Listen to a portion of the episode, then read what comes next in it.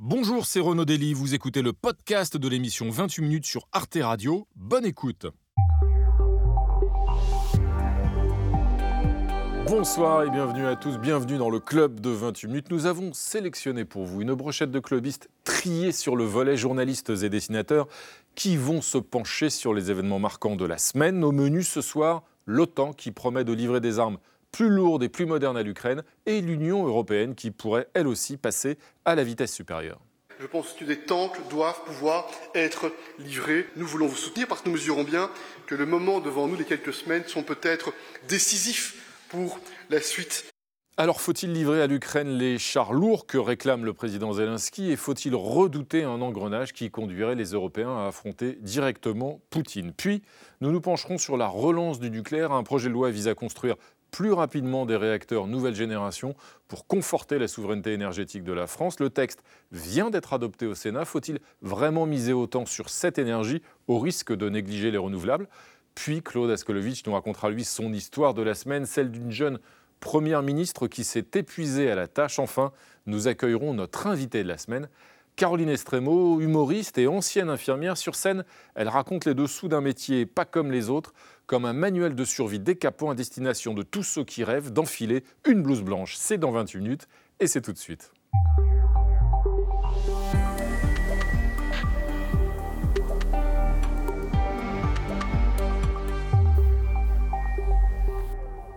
Sonia Kironi. Bonsoir Renaud. Quel plaisir euh, hebdomadaire sans cesse renouvelé que de vous retrouver. Bienvenue à vous Sonia. Merci. Frédéric Seiss. Bonsoir, Renaud. Vous aussi Frédéric ça va, tout va bien Tout va bien, merci. Bienvenue à tous les deux. Et voici nos clubistes de ce soir. Je crois reconnaître un clubiste venu d'outre-Kiévrin, comme on dit. Jean Quatremer, c'est ça Absolument. Correspondant Europe à, à Bruxelles pour le quotidien Libération. Bienvenue, Jean. Oh, vous avez l'air hyper sage. On dirait un écolier, presque. on, ira- on m'a recadré en coulisses. Il faudrait que j'aie de bouger. On verra à la fin de l'émission si, vous aurez- si vous aurez droit à une image. À vos côtés, Géraldine Vossner, journaliste au point. Bonsoir Géraldine, Bonsoir. bienvenue à vous. Et puis Catherine Tricot, directrice de la revue Regard. Bienvenue Catherine. Bonsoir. Et au pupitre, notre ami Pascal Gros. Bonsoir. Salut Pascal. Dessinateur bien sûr, notamment pour Marianne, Cosette et l'Humanité. Absolument. Tout va bien? Vous avez vos crayons? Vous êtes prêts? Tout, j'ai les- On compte sur vous. Allons-y tout de suite, Frédéric, avec la première actualité de la semaine. Euh, c'est un nouveau stade franchi par le conflit en Ukraine, avec des livraisons de chars envisagées par l'OTAN. Oui, avec une cinquantaine de pays, ceux qui soutiennent militairement euh, Kiev, qui sont réunis euh, aujourd'hui à Ramstein, sur la base américaine de Ramstein, en Allemagne, pour coordonner et pour faire monter en puissance cette aide. Les États-Unis, hier soir, ont annoncé une nouvelle tranche à 2 milliards et demi de dollars. L'OTAN, de son côté, exhorte ses membres à livrer des chars lourds à l'armée ukrainienne. Dans une guerre comme celle-ci, chaque type d'équipement est nécessaire et les Russes se battent avec des chars. Donc les Ukrainiens ont aussi besoin de chars. Si vous avez un tank de l'autre côté, en face de vous, vous feriez mieux d'avoir un tank aussi. Alors pour l'instant, seul le Royaume-Uni a promis de livrer des, des chars lourds à l'Ukraine. L'Allemagne et la France hésitent. Pas de décision prise d'ailleurs aujourd'hui. Jean Quatremer, faut-il aller plus loin selon vous dans l'aide militaire à l'Ukraine? Bah, la question euh, qu'il faut se poser, c'est est-ce qu'on peut se permettre de voir l'Ukraine perdre la guerre? On ne peut pas se permettre de, de- de- de voir l'Ukraine perdre la guerre. C'est-à-dire il faut aller jusqu'au bout et aider les Ukrainiens à bouter les Russes en dehors de leur territoire, y compris la Crimée. Voilà, c'est aussi simple que ça. Donc il faut arrêter de fournir des armes au dernier moment. Il faut les fournir en amont pour les aider à préparer la contre-offensive du printemps. Euh, ça me paraît une nécessité absolue. Le problème, c'est que les, les Allemands continuent à hésiter parce que les Américains ont exclu de livrer des Abrams, hein, leurs chars, parce que la chaîne logistique est très lourde. Ils pourraient le faire, mais ça prendra du temps.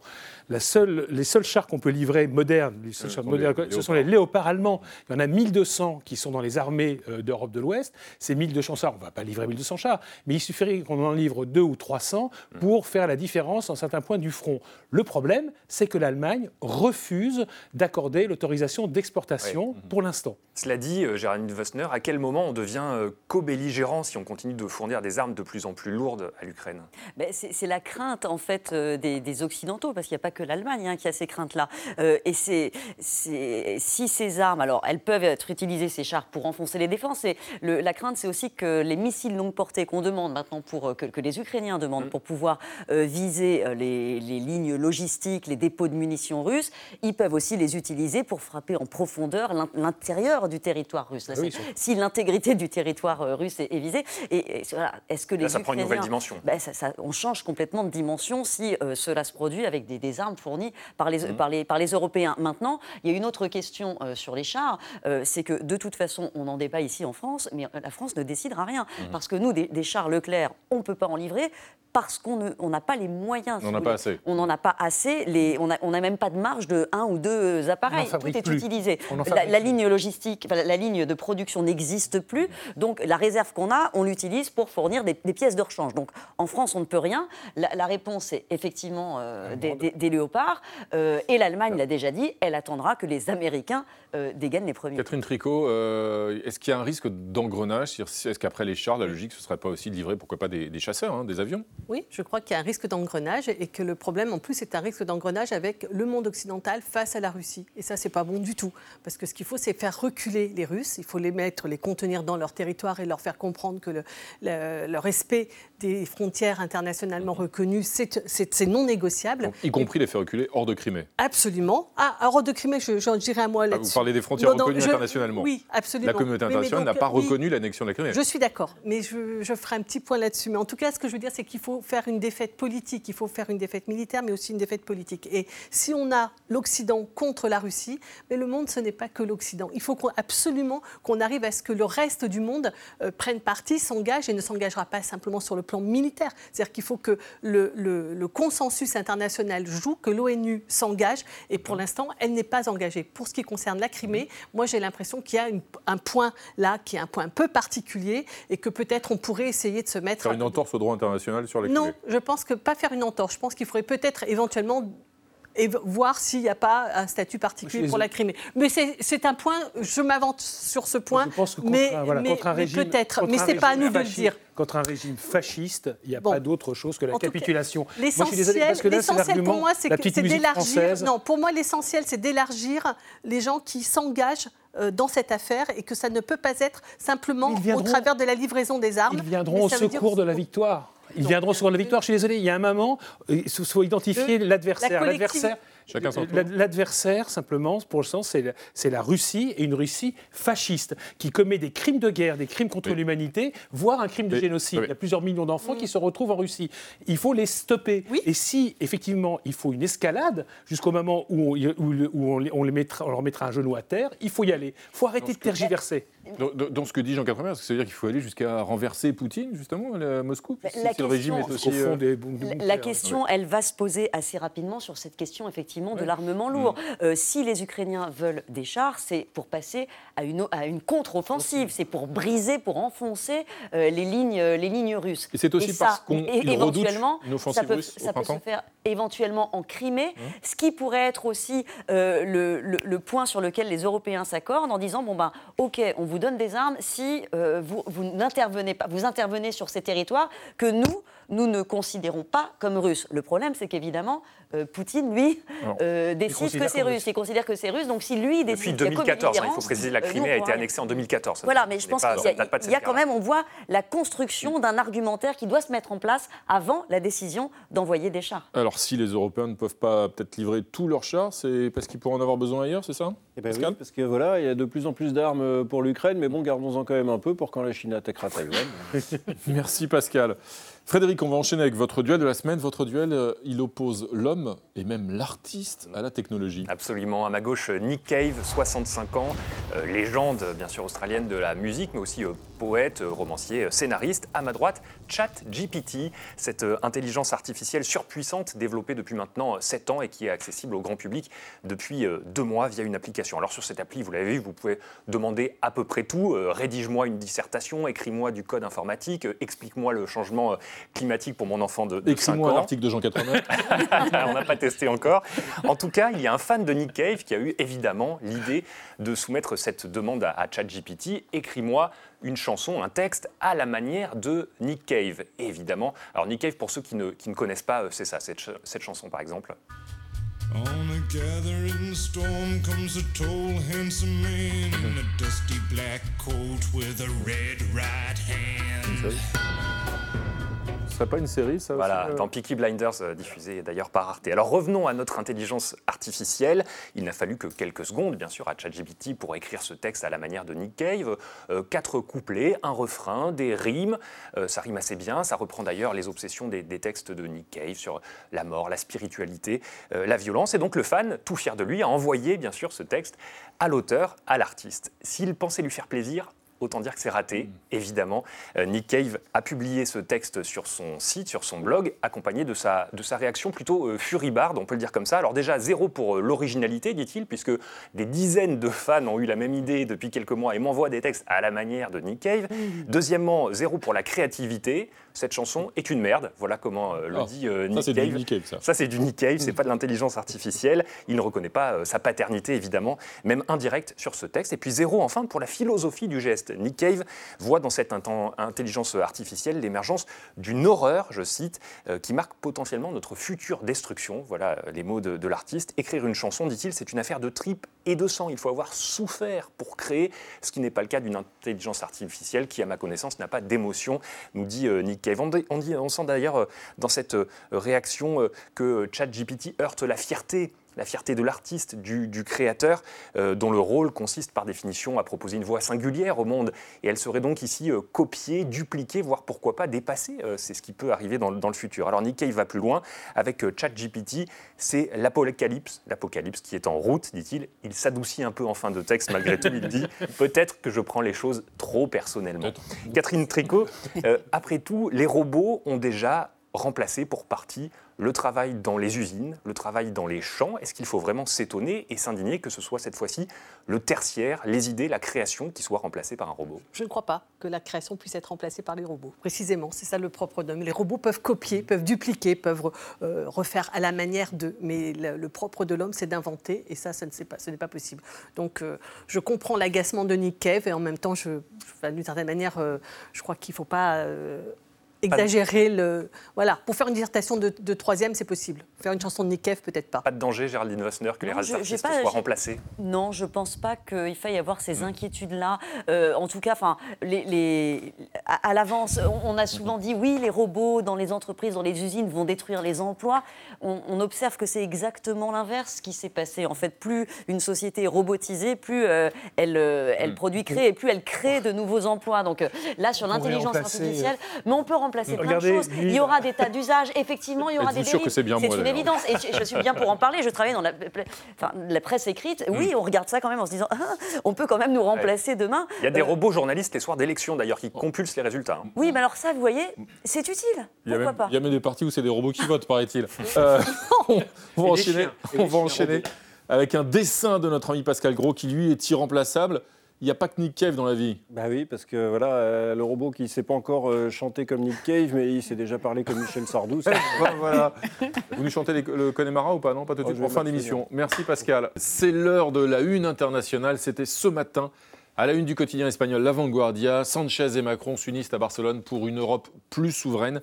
Hier, le Premier ministre socialiste espagnol Pedro Sanchez et le chef de l'État se sont retrouvés dans la capitale catalane pour sceller un nouveau traité d'amitié franco-espagnol. Pour l'occasion, Emmanuel Macron était accompagné d'une dizaine de ministres, une façon de souligner l'importance pour Paris de renforcer des liens de coopération tous azimuts euh, en Europe, à l'heure, Jean Quatremer, où la France et l'Allemagne, qui célèbrent dimanche le 60e anniversaire de leur traité d'amitié, eh ont du mal à se parler Oui, alors dimanche, on va célébrer ce 60e anniversaire. On va enfin tenir ce fameux Conseil des ministres franco-allemands. Vous vous rappelez qu'il a été annulé à deux reprises, au mois de juillet et au mois d'octobre.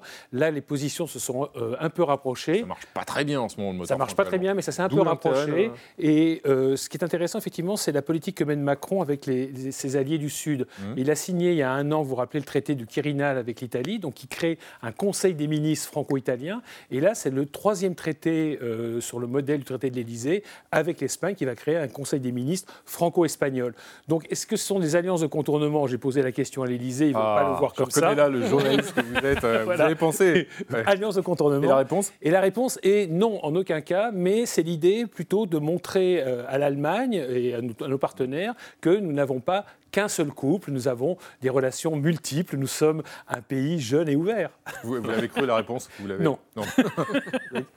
oui, c'est vraiment ça, Géraldine Wester. L'objectif, euh, c'est de dire à Pedro Sanchez, qui, rappelons-le, est socialiste, on peut avoir euh, des alliances multiples et tout ne tourne pas autour du couple franco-allemand. Bah, naturellement, et d'autant plus que là, on est quand même très très empêché en France euh, par la position allemande sur la question de, de l'énergie. Les positions sont totalement irréconciliables aujourd'hui entre l'Allemagne, qui reste farouchement antinucléaire et fait on reviendra au nucléaire. Le nucléaire. Oui, mais mm. c'est ça qui est au cœur du traité. là, il y a ce, traité d'amitié. Il y a eu aussi la, décision de construire ce gazoduc euh, Barmar pour, pour mm. transporter de l'hydrogène euh, à l'avenir. Oui, l'hydrogène vert. Oui, c'est ce qu'ils disent, de l'hydrogène. Entre Barcelone et Marseille. Euh, entre Barcelone et Marseille. donc il y, a, y, a, tout ça. Alors en plus, ça tombait quand même pas mal le jour de la manifestation contre les retraites d'aller dans un pays où un socialiste a fait voter une réforme qui porte l'âge de la retraite à 67 ans. Je pense que l'affichage n'était pas anodin ah, non plus. Amitié, amitié franco-espagnole, certes, mais il reste des points de litige, euh, Pascal. Et oui, euh, sur le traité franco-espagnol, il reste des points de litige. C'est vous qui gardez Manuel Valls? Non, c'est vous. Non, c'est vous. Merci Pascal. Sonia, euh, on va enchaîner avec votre point com de la semaine. Et cette semaine, eh bien, justement, c'était donc le grand retour des grèves et des manifs. Et oui, première euh, grosse journée euh, de mobilisation, de manifestation contre euh, la réforme des retraites. Et elle a été très suivie. Des grosses perturbations dans les transports. Les Français s'étaient organisés en amont. Résultat, on a vu des gares et des trains quasi vides, hein, des images qu'on n'a pas l'habitude de voir pendant les jours de grève. Les usagers avaient visiblement suivi les conseils de cet internaute. Si vous vous demandez comment aller au travail demain, eh bien, n'y allez pas. C'est ce qu'ont fait beaucoup de Français visiblement qui ont euh, euh, probablement télétravaillé hein, dans leur grande majorité. Euh, d'autres ont tenté malgré tout de prendre un train à 5h33 du matin, mais c'était sans compter sur BFM TV. je, je, vous êtes dans quel état d'esprit ce matin? Ouh là là, le train est en train de partir Mince J'ai perdu le train. Euh, je suis, je suis navrée. Vous êtes dans quel état d'esprit ce matin vous, vous comprenez la grève C'est magique. Jean, vous ne raterez pas votre calice hein, tout à l'heure, Sonia. Un million de manifestants dans toute la France, euh, d'après le ministère de l'Intérieur. Deux millions d'après les syndicats. Il y avait du monde dans les cortèges euh, un peu partout, hein, dans les villes de, de, France. Des images, par exemple, postées là sur Twitter de Brest. Beaucoup de monde également à Paris, malgré quelques heure, l'ambiance était euh, joyeuse et bon enfant. On a même vu euh, Fabien Roussel, vous voyez, le patron euh, du Parti communiste, danser avec les manifestants. Et puis, on a vu aussi beaucoup de pancartes marquées par une certaine créativité. Alors, je vous en ai sélectionné quelques-unes sur Twitter.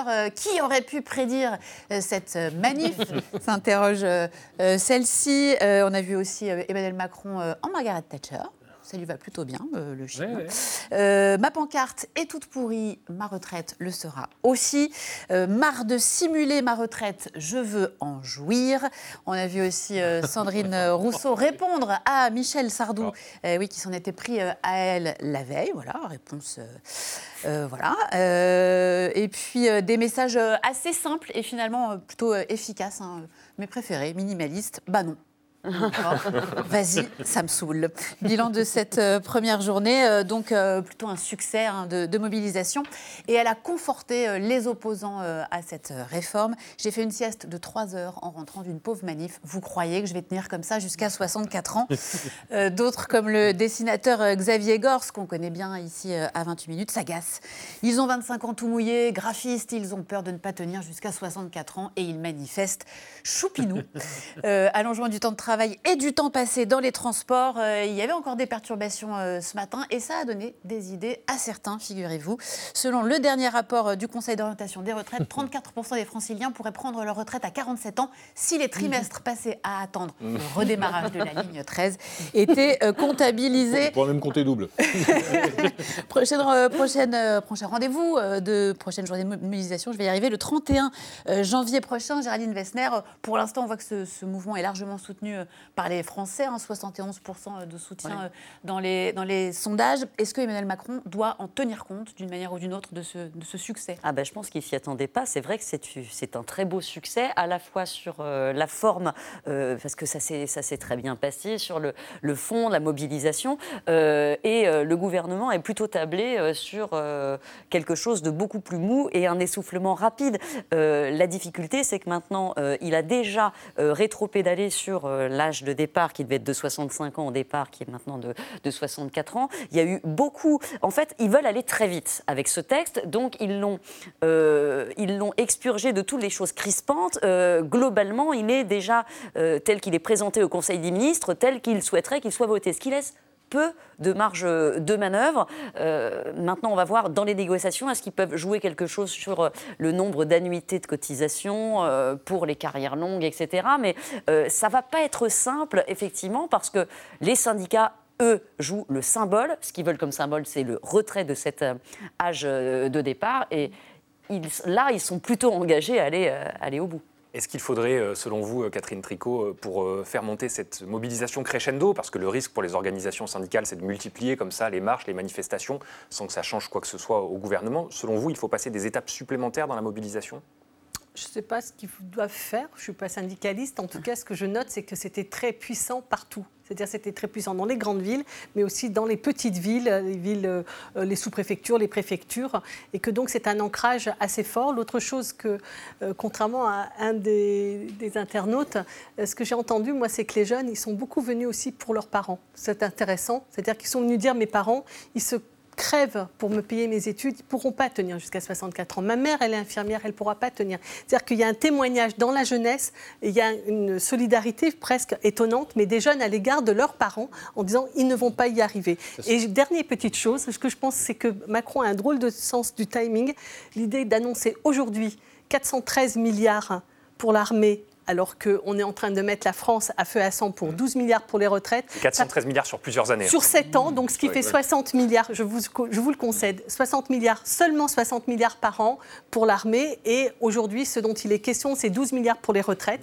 Peut-être qu'on pourrait discuter et de l'un et de l'autre. 180 euh, ça me fascine que les jeunes manifestent pour leurs parents, parce que en l'occurrence, c'est plutôt les, parents, ceux qui sont à la retraite, ou les grands-parents, qui devraient faire un effort pour les jeunes. Mhm. Euh, parce que les, retraités, c'est la première fois dans l'histoire, et ce sera la seule fois, où les retraités sont plus riches que les actifs. Et mes enfants seront moins riches que moi, n'auront pas la même retraite que moi. Dans cette réforme, les retraités devraient être mis à contribution Je suis persuadé que les. absolument, c'est-à-dire euh, payer totalement la CSG et qu'on supprime les 10% mhm. de, vous savez, d'abattement professionnel pour les. parce que pour les les retraites les plus importantes. Alors, je suis, Et pourquoi ça, personne ne propose Pas plus le gouvernement d'ailleurs que les partis d'opposition? Quelle surprise Parce que qui vote d'après vous? Ah, c'est ça. Eh ben, voilà, ben voilà, c'est pas les jeunes. Et les jeunes, si, vous voulez, si les jeunes veulent être écoutés, ben, ils n'ont qu'à aller voter comme le font les vieux. Pascal Gros. Votre regard sur ce mouvement social Un petit espoir pour Macron, parce que le ministère annonce euh, plus d'un million de manifestants, mais avec un peu de chance, est-ce que la CGT, cette fois-ci, annoncerait moins de manifestants que la police?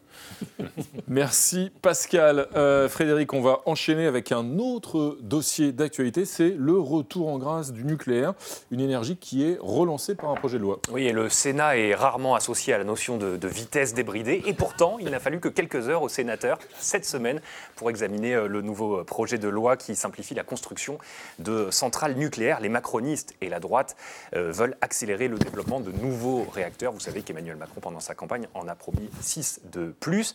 Géraldine Wassner, ce vote intervient alors même qu'un débat public sur l'énergie atomique est en cours jusqu'à la fin du mois de février. Est-ce que la représentation nationale ne va pas trop vite? Est-ce que c'est vraiment démocratique? C'est pas du tout astucieux de la part de sénateurs de voter cet amendement. Euh, ils savent euh, que de toute façon, il va falloir revoir ce plafond dans le cadre de la prochaine loi climat qui sera déposée à l'été. Ensuite, une programmation pluriannuelle de l'énergie sera votée. C'est un plan quinquennal. Aujourd'hui, cette PPE, elle prévoit toujours la fermeture de 14 réacteurs nucléaires. Évidemment, elle est, devenue la loi depuis François Hollande. Hein. Euh, non, même oui, elle a été non, même depuis 2019, euh, elle a été euh, confirmée par Emmanuel Macron. En 2019, on ferme 14 réacteurs. Il avait même donné un calendrier. Donc là, elle est devenue obsolète. Il faut la revoter. Pour ça, il va y avoir effectivement un débat public, un débat à l'Assemblée sur ce que doit être ce mix. C'est complètement, je pense que c'est un petit coup politique aujourd'hui. C'est prématuré, puis ça crée de la tension pour rien. Euh, ça ne m'étonnerait pas d'ailleurs que cette disposition, elle, elle saute assez vite. Vous parlez de coup politique. D'ailleurs, on va entendre l'un de ses auteurs. ce sont les sénateurs LR hein, qui, vont, qui ont voulu aller très vite. Je précise que c'est notamment sur ce chiffre de 50% de la part d'électricité qui serait produite par le nucléaire au maximum. C'était un verrou qui existait dans la loi. C'est un verrou qu'ont décidé euh, de bah, faire sauter les, sénateurs LR. On va euh, notamment écouter Daniel Grémillet, qui est le rapporteur du texte. La relance du nucléaire ne peut se résumer à un texte de simplification. J'ai proposé de réviser la planification énergétique en levant les verrous issus de la loi de transition énergétique de 2015. Il faut abroger l'objectif de réduction à 50% de l'énergie nucléaire d'ici 2035. Et voilà cet objectif qui euh, figurait euh, dans la loi, on l'a dit, depuis François Hollande, depuis l'accord sur le nucléaire et qui avait été confirmé par Emmanuel Macron. Finalement, Catherine Tricot, le faire sauter, cet objectif, est-ce que ce n'est pas la fin de l'hypocrisie dans la mesure où Emmanuel Macron a dit oui, allons-y à fond sur le nucléaire euh, je, le crois. C'est-à-dire qu'en fait, là, pour l'instant, c'est comme ça qu'on s'oriente. C'est à ça qu'on s'oriente. Et maintenant, je pense qu'il faudrait qu'on ait une vraie discussion sur la politique énergétique de la France. Jusqu'à présent, sur le nucléaire, tout le débat n'a porté que sur la question de la sécurité des déchets.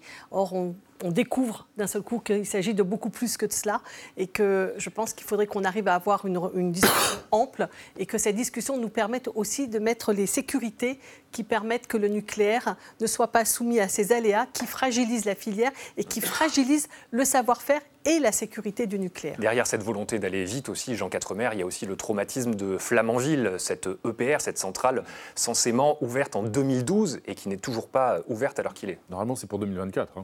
2024, oui. Normalement. Non, mais c'est plutôt. moi, ce que je trouve réjouissant, c'est euh, le, basculement de l'opinion publique. Euh, je rappelle qu'il y a trois ans, euh, il n'y avait plus que 38% des Français qui étaient en faveur de l'énergie nucléaire. On aurait fait un référendum en ce moment-là, on sortait du nucléaire joyeusement. Aujourd'hui, c'est près de 70% des Français qui sont pour l'énergie nucléaire. Et pourquoi, d'après vous? Pourquoi ce basculement? Bah Parce qu'il y a eu le choc énergétique, c'est-à-dire l'envolée du prix du gaz qui a entraîné l'envolée du prix de l'électricité. Pas seulement. Et ça a été une. Bah, c'était le, le, le, le signal prix est, à mon avis, le signal essentiel pour qui nous permettra de sortir des énergies fossiles productrices de CO2.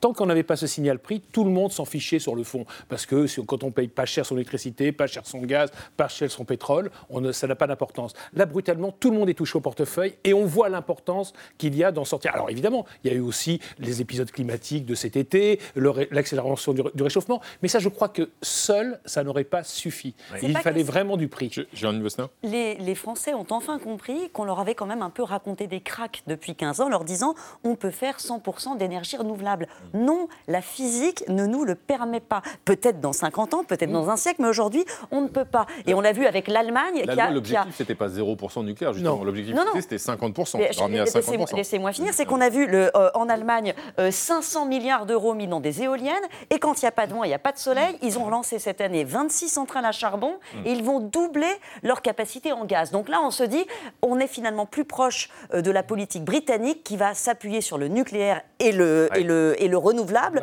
plutôt que sur le gaz et le renouvelable. Cela dit d'un mot, Catherine Tricot, est-ce que le fait d'enlever cet objectif qui était celui de réduire la part du nucléaire, ça ne revient pas ou ça ne risque pas en tout cas de freiner le développement des énergies renouvelables? Ah moi je crois ça. C'est-à-dire que je pense qu'il faut absolument pousser les deux. C'est-à-dire qu'il faut il faut travailler mhm. sur ces énergies renouvelables tous azimuts. Et dedans, il y a les éoliennes, mais il y a aussi. Il y a justement un texte qui a été voté il y a, il y a le jours, euh, photovoltaïque. Voilà, il y, a, il y, a, le photovoltaïque, il y a l'eau, il y a voilà, l'hydraulique. Donc il faut absolument pousser ce, feu-là. Mais ce, que je, ce sur quoi j'insiste, c'est que le nucléaire doit être euh, développé dans la sécurité et que donc il faut des, une filière stabilisée. Et je pense, moi, que la question environnementale a été décisive dans le basculement. Il y a beau, enfin, moi, j'ai très longtemps été partagée. Est-ce que je suis pour ou je suis contre ce, le nucléaire Maintenant, je me suis fait absolument une raison. L'enjeu premier, c'est de sortir des énergies carbonées. Donc, il faut, euh, on, a un risque et on a un danger certain. Donc, il faut limiter le risque, c'est-à-dire qu'il faut donc investir dans la sécurité du nucléaire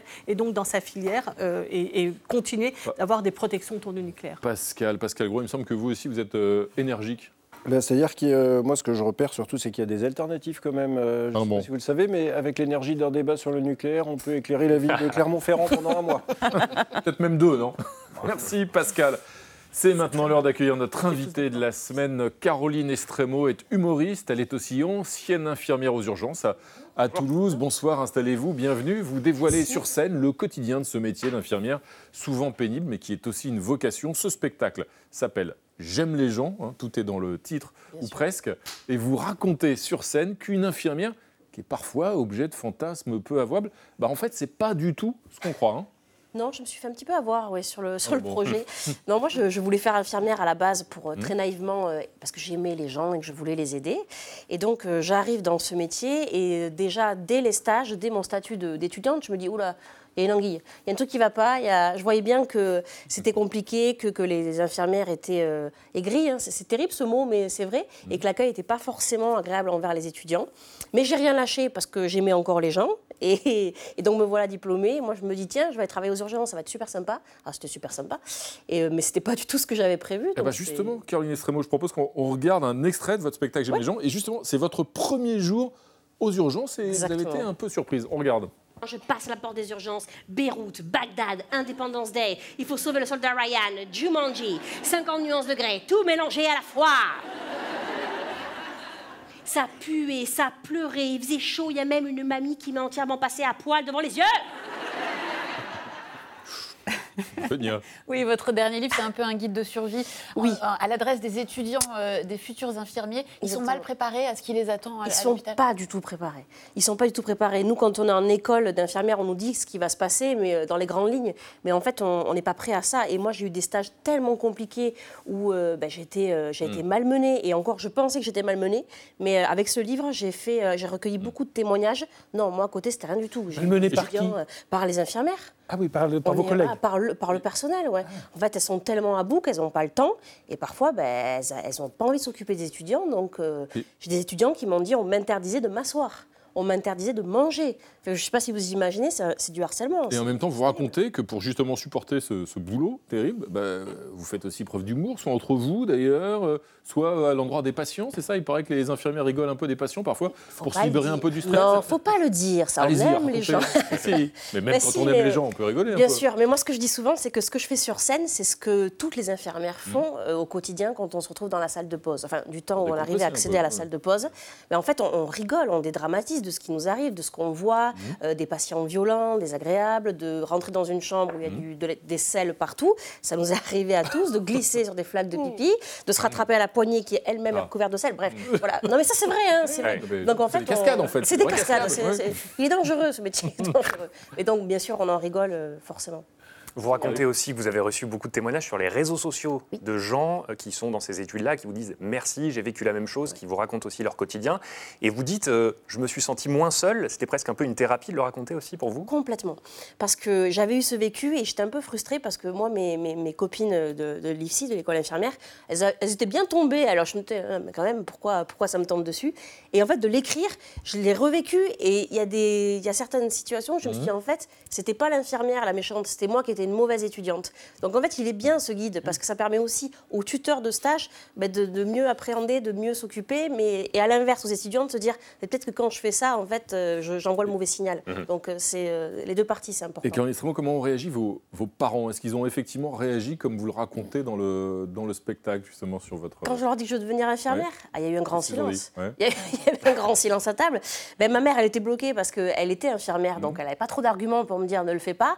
Mon père, il a tiré la gueule pendant un moment, c'était compliqué. Puis vous avez dit, si, voilà, il vous avez dit quoi Maxime, c'était si tu fais pas d'études, euh, tu finiras par. Euh, ouais, ça, ça c'était la grande phrase de, mes parents, de ma mère. Si tu fais pas d'études, tu finiras par torcher des fesses. Voilà, mhm. c'était le grand truc. Euh, et je dis que c'est assez drôle parce qu'au final, je fais des études, je deviens infirmière et je finis par torcher des fesses. Eh ben voilà, je me suis fait avoir mon contrat. Hein. Je sais pas ce qui s'est passé, mais.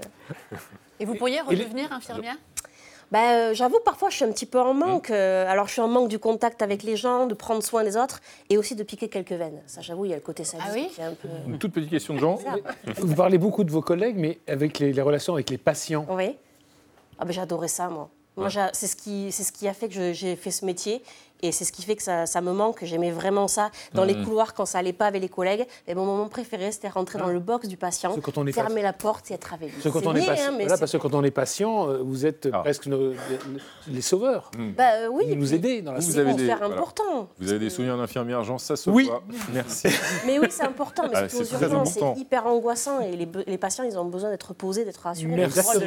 Bien sûr, merci Caroline Estremo. Il faut aller voir votre spectacle. J'aime les gens tous les mardis à 21h à la Nouvelle Scène à Paris jusqu'à la fin du mois de février. Puis vous serez en tournée partout en France. Et je signale donc aussi bien sûr votre ouvrage. Allez, ça va bien se passer paru aux éditions First. Et vous n'avez pas reparti à ma vide. Il y a un dessin de notre ami Pascal. Oui, parce qu'attention, il y a quand même un traquenard, euh, infirmière et humoriste, c'est bien gentil, mais fais gaffe, elle profite de te faire rire pour te faire des piqûres. Merci. Ça m'est arrivé. Merci Caroline Estremo. Et vous allez céder la place à notre patient préféré, bien sûr. Euh, c'est notre ami Claude Askolovitch. Où ce qu'il en reste? Bonsoir. bonsoir Claude. Bienvenue à vous euh, et à votre histoire de la semaine. Cette histoire ce soir, c'est l'histoire d'une première ministre poussé à bout, et c'est pas en France. Hein. Absolument. Mais d'abord, bonsoir mes amis. Je suis venu vous parler d'une petite fille qui va avoir 5 ans au mois de juin prochain. Petite fille à qui sa maman avait promis, promis qu'elle serait vraiment là pour elle lors de sa prochaine rentrée scolaire. Eh bien, la maman, elle s'appelle Jacinda Ardern, a tenu parole, puisqu'hier, elle a dit à sa petite fille et au passage au monde entier qu'elle allait quitter son boulot au mois de février. Ça fait un peu plus de 5 ans qu'elle était première ministre de Nouvelle-Zélande, ce qui signifie qu'elle était déjà en fonction quand Neve Te Aroa était née, magnifique héritière dont les prénoms disent les cultures de pays. Neve, c'est un nom irlandais qui vient du latin. Te Aroa, cela signifie amour en maori. Neve Te Aroa, elle était toute petite quand sa maman l'avait amenée à l'ONU. Il fallait bien, elle la nourrissait au sein. Elle va être désormais une petite fille comme les autres, tant mieux pour elle, mais nous nous y perdons. Car avec le départ de Jacinda, Ardern se termine un moment précieux de nos démocraties, quand la lumière nous est venue du bout du bout du monde. Quand une femme jeune qui était entrée en fonction à 37 ans a montré que la brutalité, l'arrogance, voire la vulgarité n'étaient pas, pas, les seuls chemins pour conduire les hommes, Jacinda Ardern, elle, entraînait ses kiwis avec verve, amour et empathie. D'elle nous reste, vous allez voir, une image d'une force incroyable. Une, première ministre, la tête couverte d'un voile islamique, qui allait réconforter les familles, les, familles des victimes d'un attentat contre des mosquées. C'était à Christchurch en mars 2019. À l'époque, Donald Trump lui avait demandé ce qu'il pouvait faire pour l'aider. Elle avait répondu qu'il devait envoyer de la sympathie et de l'amour aux musulmans. Elle avait aussi entrepris de durcir les lois de son pays sur les armes et essayer de convaincre les dirigeants du monde et les GAFAM de lutter vraiment contre la haine en ligne. On n'y est pas vraiment. Jacinda Ardern, on le comprend, aura d'abord été une parole, un style, une modernité et des réconciliations. Sa compassion ne l'avait pas rendue mièvre, elle brutalisait les machos, fallait voir comme. Elle s'était fait aussi récemment piéger par un micro au Parlement alors qu'elle traitait un opposant de connard arrogant, à Rogan Prick. Je connais mal l'accent néo-zélandais, elle avait un superbe accent. Hein. Elle s'était aussitôt excusée, Jacinda, et le compte rendu de la séance parlementaire où figurait l'insulte, signé par l'insultée et par l'insusteuse, elle avait fini par apporter aux enchères 100 000 dollars à la recherche contre le cancer de la prostate. Bref, on le comprend, elle avait le don de communication et une normalité revigorante. Jacinda avait été DJ, elle intégrait de manière parfaitement naturelle sa famille à son action, elle ne trichait pas, et surtout, surtout, elle avait réussi à protéger son pays de l'invasion du Covid. Et il y eut un moment où la Jacinda Mania fut vraiment, vraiment l'idéologie dominante de la Nouvelle-Zélande. Mais voyez-vous, les opinions, ça change. Et ces derniers mois, l'insécurité, l'inflation, la peur de la récession, la haine complotiste aussi, avaient érodé Jacinda Ardern, qui se retrouvait menacée de défaite aux prochaines élections. Alors, le parcours de cette travailliste, ça veut dire à peu près socialiste, finit par ressembler à celui d'autres progressistes avant elle, les Clinton, les Obama, les Blair, les Trudeau. Au début, leur immédiateté, la cool sincérité apparente de leur comportement, leurs mots justes emportent l'enthousiasme. Ils viennent réparer le monde. Mais ensuite, faute de radicalité, de constance peut-être ou de rapport de force, eh bien, ils laissent le monde à peu près inchangé et ils déçoivent aussi bien. Et tiens, la jeune intransigeante Greta Thunberg n'a jamais trouvé que Jacinda Ardern, qui protégeait son agriculture, était vraiment une héroïne de la planète. Il reste quand même à cette femme son départ. Elle dit qu'elle s'en va parce qu'elle n'a plus l'énergie de son poste, elle n'est plus la bonne personne pour diriger son pays. Et cette franchise impressionne et elle est peut-être même une leçon de démocratie, voire de philosophie, l'idée qu'il n'est pas de sauveuse suprême. On va donc devoir faire sans elle. Jacinda, elle va se marier, ça aussi elle l'a annoncé. Joie sur le couple Mazoltov, mais pourrons-nous regretter? Car enfin, sommes-nous si nombreux à ce, ce bas monde à vouloir vraiment le bien des hommes qu'on puisse se passer d'une combattante efficace, quand les méchants, eux, ils s'accrochent, ils s'accrochent, ils durent, ils durent, ils jouissent les méchants, les nuisibles. Ils jouissent depuis si longtemps. Merci Claude. Un dessin de notre ami Pascal Gros à la gauche néo-zélandaise. Eh oui, la Nouvelle-Zélande en espoir pour la gauche, la retraite à 42 ans quand même. Merci Pascal. Euh, alors mes amis, vous avez chacun choisi une photo qui illustre à vos yeux donc l'actualité de la semaine. On va commencer avec votre photo, Jean Quatremer.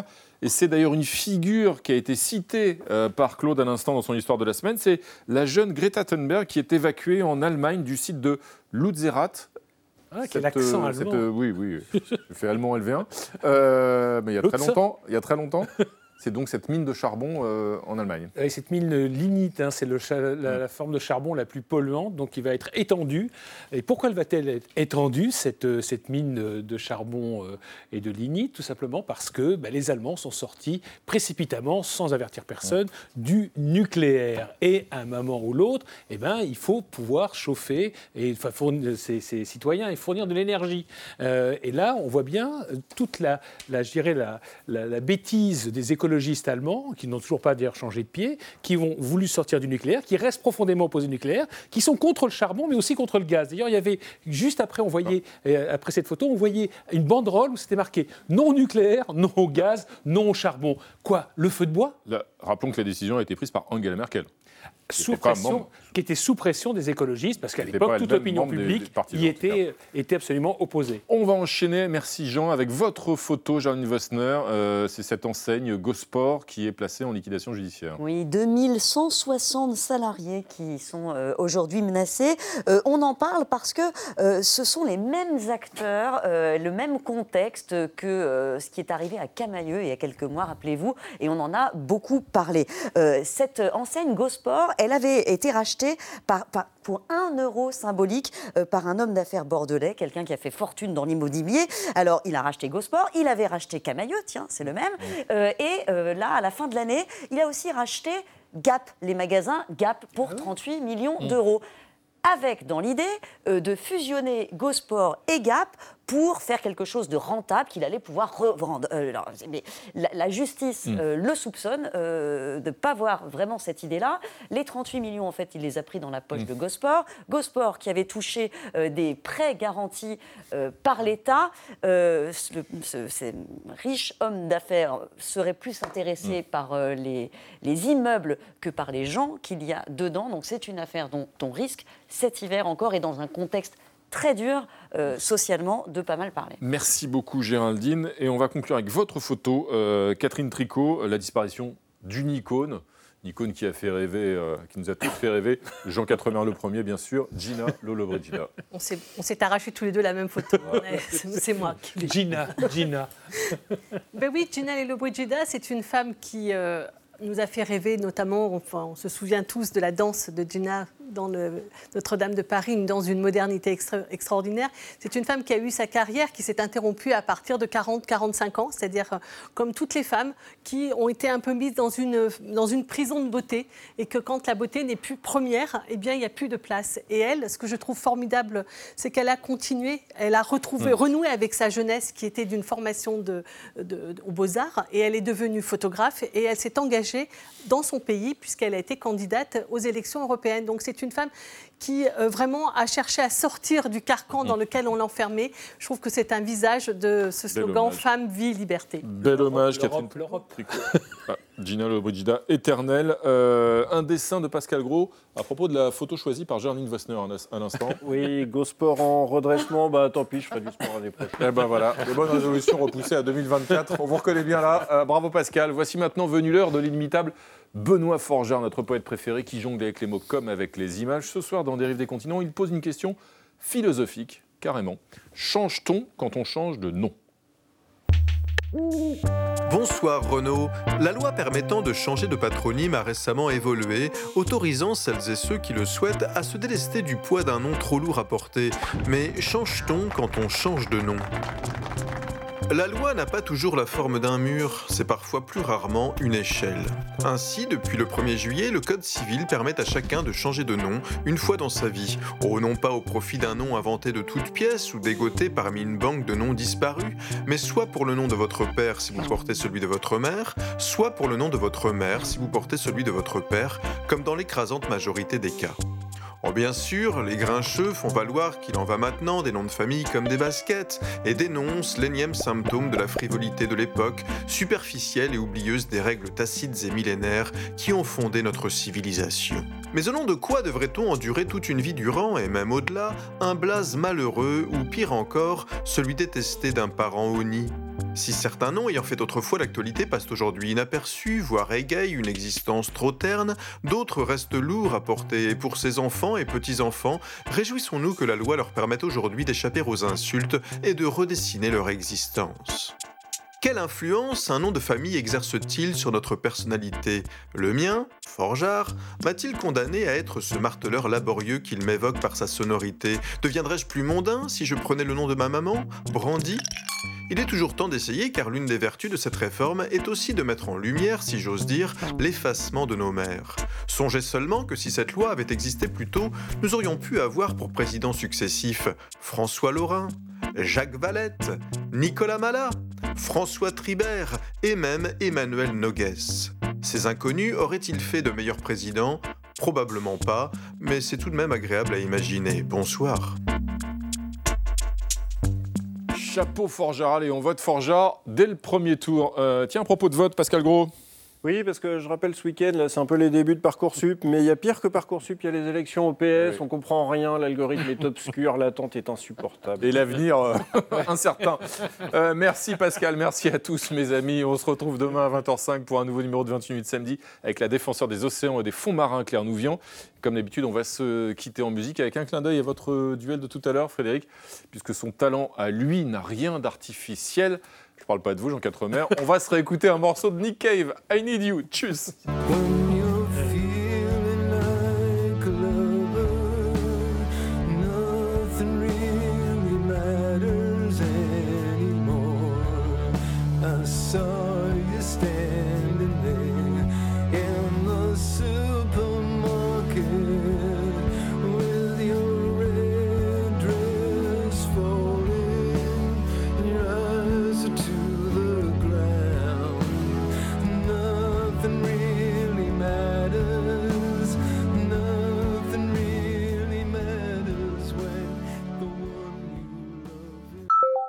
Le podcast de 28 minutes sur toutes les plateformes de podcast et sur arteradio.com. Et pour soutenir l'émission, abonnez-vous, commentez, critiquez, mettez des étoiles et partagez le podcast avec vos proches.